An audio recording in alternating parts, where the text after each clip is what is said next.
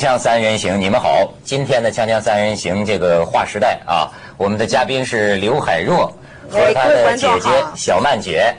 海若呀，从咱们做同事以来，你还是第一次坐上我们锵锵三人行嘉宾主持人的位置。哦，要坐上你们这个节目的位置很困难哎。啊，太多人都想上你们节目，我这样都不知道排到什么时候。要不是这次出了这个意外，我不知道哪年哪月才能上得了你们的节目啊。哎，你把我说的太无情无义了。不 是你没出这个意外，我也要去你上们这个节目收视率太高了，哎，看的人又多，又好看。可是问题。呃，阿猫阿狗是上不来的啊！哎呦，你看他现在一来到不得了哎，会说好话哎，不得了，见谁都这是真的啊！嗯，不，他想出他的心底话，嗯，他真的讲心底话。那海若，你刚才讲我们有很多观众了啊，对，哎，你对着这个 camera 呢，给这个观众讲一讲，打个招呼。各位观众，各位锵锵三人行的观众，大家好，我是刘海若，很高兴这次从北京可以回到香港。你们不知道我在北京住的时候，我。朝思暮想的两个地方就是香港跟台北，而如今我终于可以回到香港，回到我的公司，看看我的同事们。你们不知道我是有多开心，我开心极了，我开心到前一天晚上都睡不了觉。哎呦，那今天的状态受影响啊。呃，我是说回来香港的前一天晚上。哎呀，海哥，咱们得拉拉手。我见了他，我觉得可 可是。我看到你，我好开心哦。你知道我很难过，是我每次在家，我们家都看凤凰，只能透过镜头看到你们在上班、在主持、在讲话、在干嘛。我很难过，我就觉得我不能在这个现场跟你们一起去享受那个感觉，我只能在北京躺在病床上。哦，我那时候好难过。我的护士很了解，因为每次看到这个我就很难过，我就。就就又露出来那种很很思念香港、思念台北的那种表情，对，就安慰我说：“赶快康复，康复好就可以回去了。”嗯，所以我真的很努力康复，虽然我的康复医生可能有时候不满意。就觉得我的进度太慢，可是我要在这里借这机会告诉我的医生李广庆，其实我是真的很用心在康复，因为我希望赶快能够回到香港工作，然后回到台北看我的亲戚、我的朋友，所以我是有在努力的，好不好？不要每次都说我现在发现海海若表现欲太强了，我们是锵锵三人行，不能你一个人从头说到尾，也得给机会给我们说话啊。是，哎，我发现小曼姐啊，她呀这个幽默感增强了。非常增强，呃，这个幽默感增强，跟以前完全不一样啊！这次回香港，在这个新闻发布会上，人家有人说对答如流，好像朱镕基，就是就是是为什么非常的快，反应非常快，而且喜欢开玩笑。对你像那天去这个资讯台做那个试播，呃，有一个主编问他，就海若，你还认不认得我？海若说怎么不认得？我又不是得了失忆症，嗯。可是这是真的，只是说我这次车祸之后后遗症就是可能我的记忆力比较不好，短期记忆力。可是有些东西其实我是记得的。可是那时候在北京，我爸爸妈妈、我的家人，他们要测试我是不是记忆力真的不好。比如说我们在看一个电视，或是去做什么事，然后结束之后，他们就问我：“哎，刚是怎么怎么样？”要我讲给他们听，我就讲。然后妈妈问完，爸爸又问一遍，我就在想，你们烦不烦？你们两个人问一遍就好了，干嘛一每个人都要问一遍呢？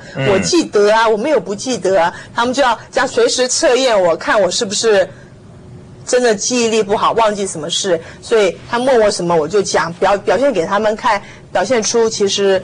我并没有医生所说的那样的不好，说实话是有不好啦，可是没有那么的不好啦。你你你胸前戴的这是个什么东西啊？凤凰卫视是凤凰卫视，老从来不报凤凰卫视。这个这个是什么呀？哦，这是一条项链，是琉璃厂，是我姐姐我姐姐的，她今天大吉大利。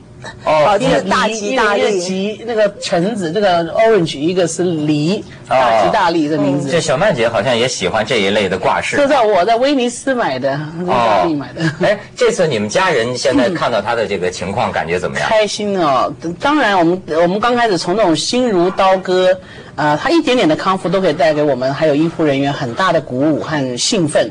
尤其海若，呃，海若刚刚说他的记忆，从刚开始他们测验他记忆，不断的找话跟他讲，那时候要是你哪天到北京来就对了，那时候你没有来，那时候呢，他们不断的医务人员找话逗他，他那时候刚醒来，要让我 push 我讲话，然后让我测验他有兴趣想哎看我的记忆力到底还记得什么，看我有没有兴趣讲，看我的脑筋记忆力到底达到什么程度。他现在还到哪里还是要家里人陪着，你你一直在陪着他。对我姐姐我是在照顾我是在香港一直陪着他，在呃北京最辛苦的是我父母亲。啊，你们家人现在怎么分工？香港部分由你负责陪同。是的，是的，北京部分北京部分我父母亲，我父母亲，当然我们还有请家里有人啊，给我父亲有护士做饭，有护士，二十四小时，还有一个司机先生，每次带着他去看病复健，嗯，啊他还是需要复健，他需要。那这次是一个复康复之旅，他医生希望他来看看他原来周遭呃工作的环境，还有生长的环境，所以安排香港还有台湾。哦，就是这次回到香港，香港其实也是为了恢复他的这个记忆。对对好，那海若，我给你恢复一点记忆。好来这个我们的缘分也很深呐。嗯，你知道过去我们俩关系很不一般呐。哦，怎么说？怎么说他？不记得，记不记得我跟你讲啊，就是说起来我也是很感慨。嗯，这个二零零二年五月份出的事，嗯，那次你去英国之前啊。呃，我们呢其实还不是特别熟，嗯，那但是我觉得海若呢长得很漂亮，嗯，所以有一天呢，我就约海若呢到我们旁边的海逸酒店，真的吗？对，咖啡厅，你知道海若挺有幽默感，我记得很清楚，教给我一个知识，然后说我们俩坐来聊聊天，嗯，然后呢，我当时就点了一个长岛冰茶，海若就点了一杯咖啡，你看刚才他也要咖咖啡啊，然后呢，我们就谈。谈话呢谈的比较熟了之后，海若才告诉我说：“你知道吗？你刚才点长岛冰茶的时候，我对你很有戒心呢。”我说：“为什么呀龙爱龙？”爱他说：“你是大陆人，你不明白。我们台湾女孩子要是男孩子请她喝酒点长岛冰茶，那就是对女孩子有不好的主意呀。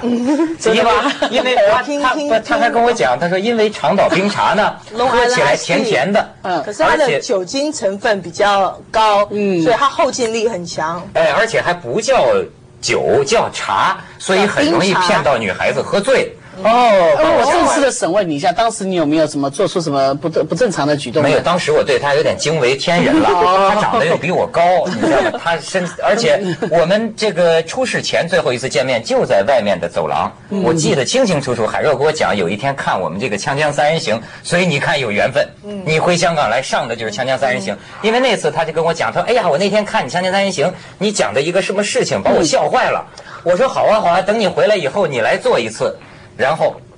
哎呀，我曾经以为咱们就阴阳永隔，没想到咱们又在阳世重逢了。文涛，你怎么这样？我生命力是很坚强的。对对对，哎呦，真是特他别真的是很坚强的，让大家刮目相看。那医护人员都吓一跳。我不是跟你讲，我小时候生出来只有三磅吗？然后医生都觉得这个婴儿是早产儿，太小了，只有三磅，可能肚子都透明的。对，说我肚，我爸说我的肚皮这边全部是透明的，我很难想象。他说那不是个青蛙吗？有点像 小动物就是。还没有长齐，还没有长好，嗯就生出来早产，所以医生就那时候跟我爸爸妈妈都是说很危险，可是我爸妈坚持就是要，然后医生也很极力把我放在保温箱。放了两个多月，然后等我比较好了，医生护士很照顾，说我每天吃饭是每一个小时喂一次，喂一次，而且是用针筒那样挤一点，可能 baby 吃的 food，哎，给他一点，这样一个小时喂一次，这样养大的。对我们其实，在节目里谈过你，嗯。就觉得就是当时还有人跟海若相面，就是海若一定能能能创造奇迹，就是他命硬，说你的命硬。为，什么命硬？说你的面相啊，你看这个这个颧颧颧颧骨比较突出，鼻梁高耸，说这样的人他生命意志特别强。哦，真的、啊。你们全家人家族性的都有这个特点，嗯，就生命意志强。嗯，不，海若真的是对一路走来都勇往直前。呃，我们常常想你，呃我们要问他说你怕不怕再回到英国或坐火车？他居然你会怎么回答的？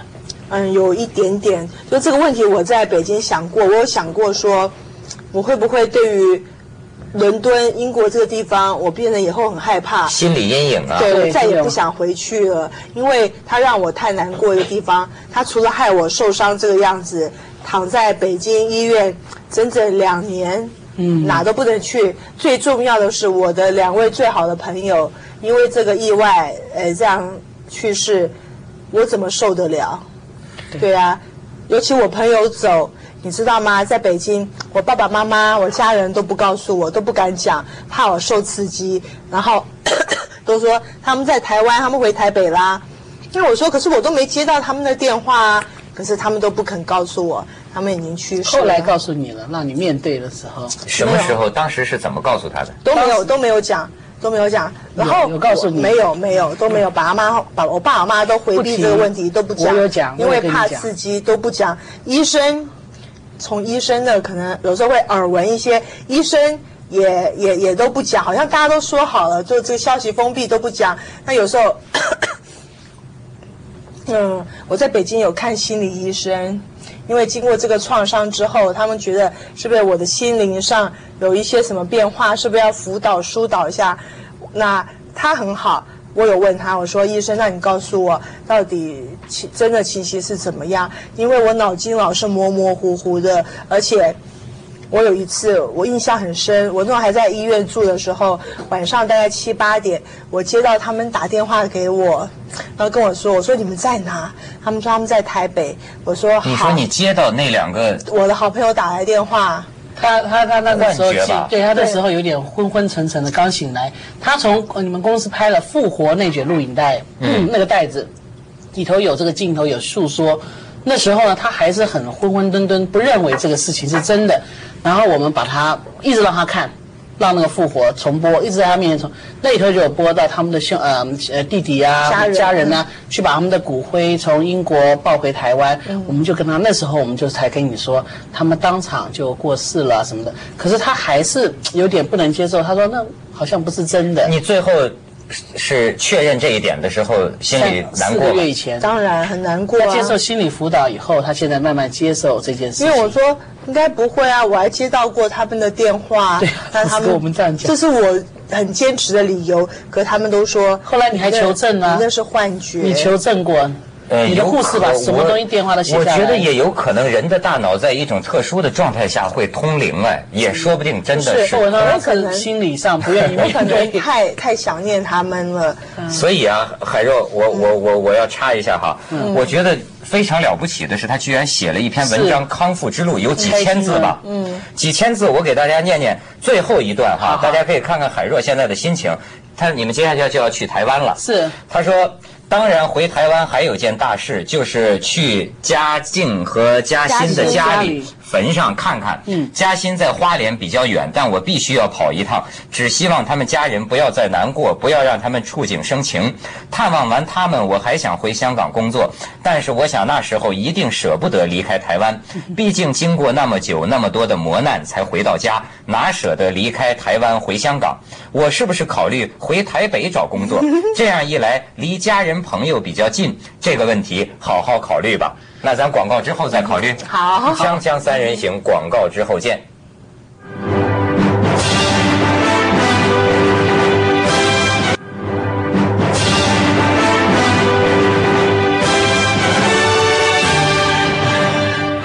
海热还是不忘专业，刚才在指指挥我们的摄影师，这个镜头这么给啊，然后他说哪里？我觉得 耳机在我耳朵里戴着，他很不舒服。没有不习惯，因为以前播报都有戴耳机嘛，可以听到主控室的指令啊。是是。那现在没戴，哎，当特别来宾有点不习惯。你你不能抢我的位子，听他们的声音是我的特权。不过海热昨天也过了一把瘾，是这个在我们资讯台啊，我们这二十四小时连续播出新闻，腾出十分钟，嗯，给你做了一次试播。是。哎，我没亲眼看，我当时在录像，你感觉怎么样？我感觉还不错，因为。这是我朝思暮想。我每次在北京看电视，看到资讯台这个播报台，我就跟我的护士、跟我家人说，我以前就在那边播报。那我就跟他们讲，后面就是编辑台，他们有时候有稿子会怎么样联系，怎么样怎么样。然后看了我就很真的是。很怀念，很很想念，很想赶快回来，你知道？哎呀，我觉得非常想念，真是不容易啊！我我我那天看新闻，就是我们老板对这个新闻界就讲啊，你得想到海若是脑浆有两成的脑浆溢出，是吗？是谁发布脑浆？他是那个？我觉得说的很可怕，对啊，是什么意思呢？我不知道。他说肝脏碎裂是真的，他都碎裂，然后肋骨都断了。胸骨后面的骨都断了。我还记得当时他不是呃 SOS 把他包扎的很好，从英国运到北京，然后他们马上是护士都戴着一种手套这样摸他，要又不知道他伤在哪，因为英国在运送的时候居然没有提供他哪些骨头断掉的资料，只是我们把它包的很好，让软软的这样包了回来的。嗯，当林峰用核磁共振各种仪器照出来他的骨头断多少根脊椎啊、颈椎啊。他高兴了，我还记得他这样抱着我的头上说：“他他神经一点都没有断，That means 他不会瘫痪，他不会。”就好像说这林峰大夫有一次你们在哪里吃饭，嗯，然后听见家里有个小小女孩在弹钢琴。啊，那我们过年过年的吃年夜饭，我外甥女，我姐姐的小孩在弹钢琴，对，正好角落餐厅的角落有个钢琴，刚好我们吃饭那个房间旁边摆了一架钢琴，那我外甥女在弹，那那个时候我就。还行，动还不是很灵活，我就突然跟大家说，我也会，就是我我外甥女弹的那首，我说我也会。她那时候站都站不稳了，大家那个她就要站起来。然后我就跟我护士说带我过去，过去。然后护士就把我扶到钢琴旁边，我坐下来。我就凭我的记忆，我就开始弹了。他那个说的凭他记忆啊，是真的。你要到现场你会吓坏，因为他弹的一模一样。春之声是两只手的，他那个左手软软塌在那个琴上，可是你可以看他按的键都是对的。问题是，他很多年，很多年弹钢琴，他讲他在十岁。我小时候学钢琴，我我们家女孩子都会弹钢琴，对，妈说一定要学。只是我弹的时候，我比较。没这个耐心去练琴，啊，我就会不想弹。我喜欢出去玩，我觉得坐在钢琴前面弹琴很无聊很累。我所以不像我姐姐跟我妹妹那般弹得很好。我姐钢琴弹得很棒，我妹也弹得很棒。可是只有我，因为我那时候觉得很无聊，我也就就学学学学一段时间。后来实在受不了，我就跟我妈妈说。可是她的十岁不学的中间。都不碰钢琴，因为他不喜欢。因为我妈妈说你不学钢琴学古典芭蕾，我们家女孩子非要这样哦。她说那我学芭蕾。我是从小看着那些芭蕾人在劈腿，我说我不干，我学钢琴。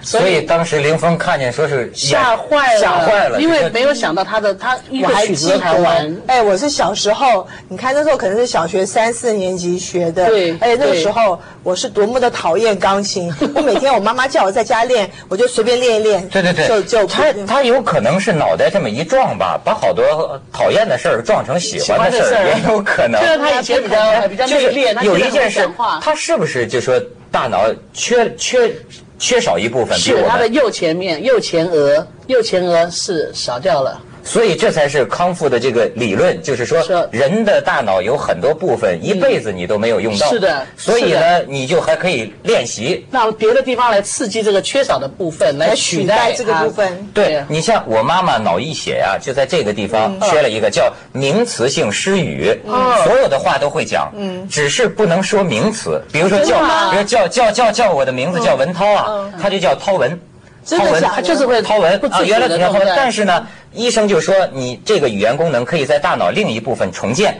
果然过了一年之后啊，他现在叫我十次，只有一次是叫涛文的，九次都叫对了，叫文涛。所以他要练习就有改进。对，所以海若最后一定会到达理想啊！咱们去广告，锵锵三人行，广告之后见。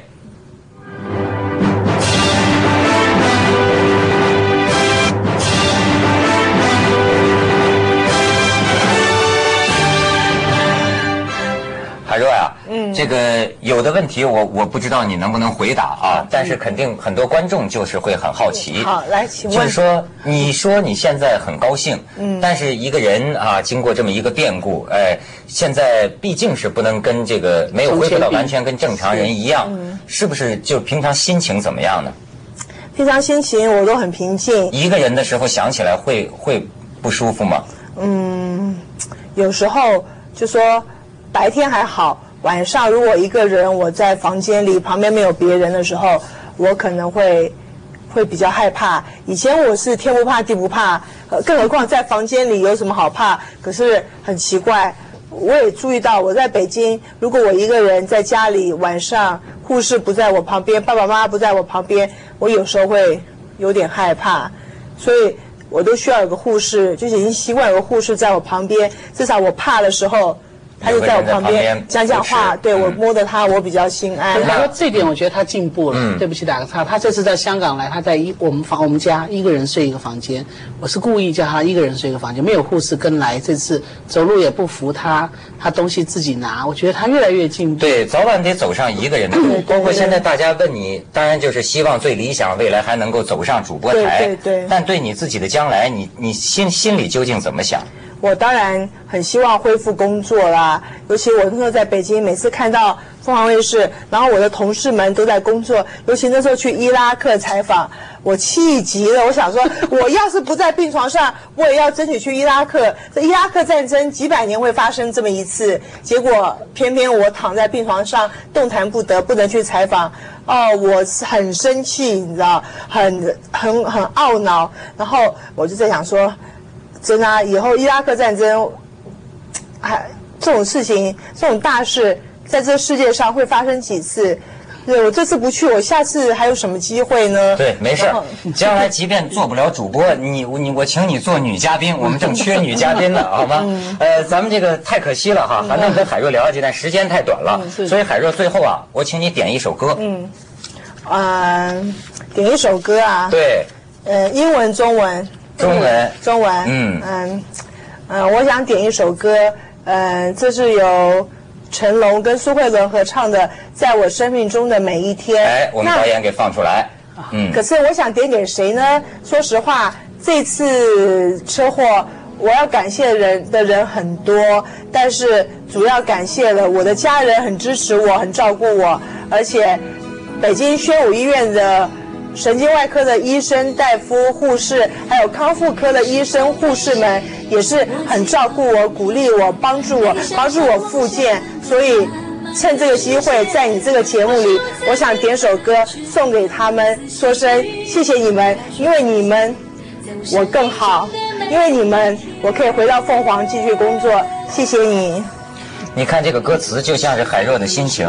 看时光飞逝，我祈祷明天每个小小梦想能够慢慢实现。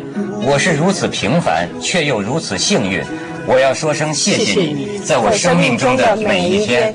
所以我要谢谢这些医生护士们，在我过去这几年的，在我生命中每一天对我付出的关心还有爱心。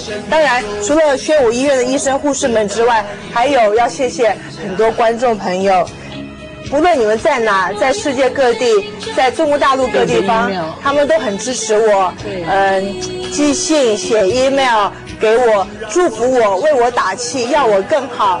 说实话，我每次在病床上看翻他们的信，我就更难过。我就觉得我一定要好的回去。坐在主播台前，让他们都看到我，看到我康复了。我想，唯有看到我康复、恢复工作，他们才会放心。嗯，那我不能让他们失望，我不能一直让他们担心，所以我要赶快回来工作。但是恢复也很累啊。嗯，对医生跟他说，坚持就是胜利。你跟医生说什么？哎呦，因为那时候真的很累，我的体力不好，然后那复健很辛苦，我就说坚持就是死掉了，我可能会死掉。可是医生就跟我说，以你以你这个样子，你是绝对不会死啊！我可以把你救活，怎么会让你再死呢？可是我的康复真的很累啊。对，但是到今天不容易，将来会更好。加油，海若！对，海若，希望你还能做到这里来。好，谢谢，我希望我努力。对，要努力。我觉得他真棒，哎，我觉得他真棒。我都没想到今天你做节目能够说的这么好，真的，我还很担心嘞，怕我胡言乱语是不是？对